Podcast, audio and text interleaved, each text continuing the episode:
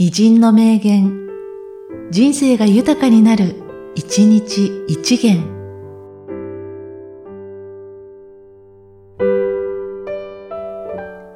6月3日、石坂泰造。青年はすべからく素直たるべし。壮年はすべからく狸芸で出るべし。老人はすべからく、いよいよ横着に構えて、憎まれることを覚悟するべし。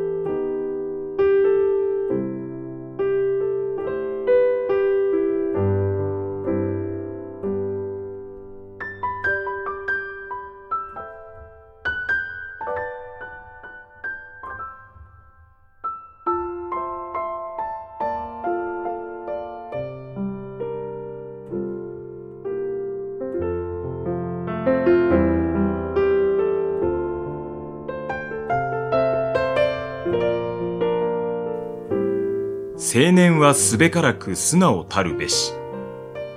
壮年はすべからく狸芸で出るべし。老人はすべからく、いよいよ横着に構えて、憎まれることを覚悟するべし。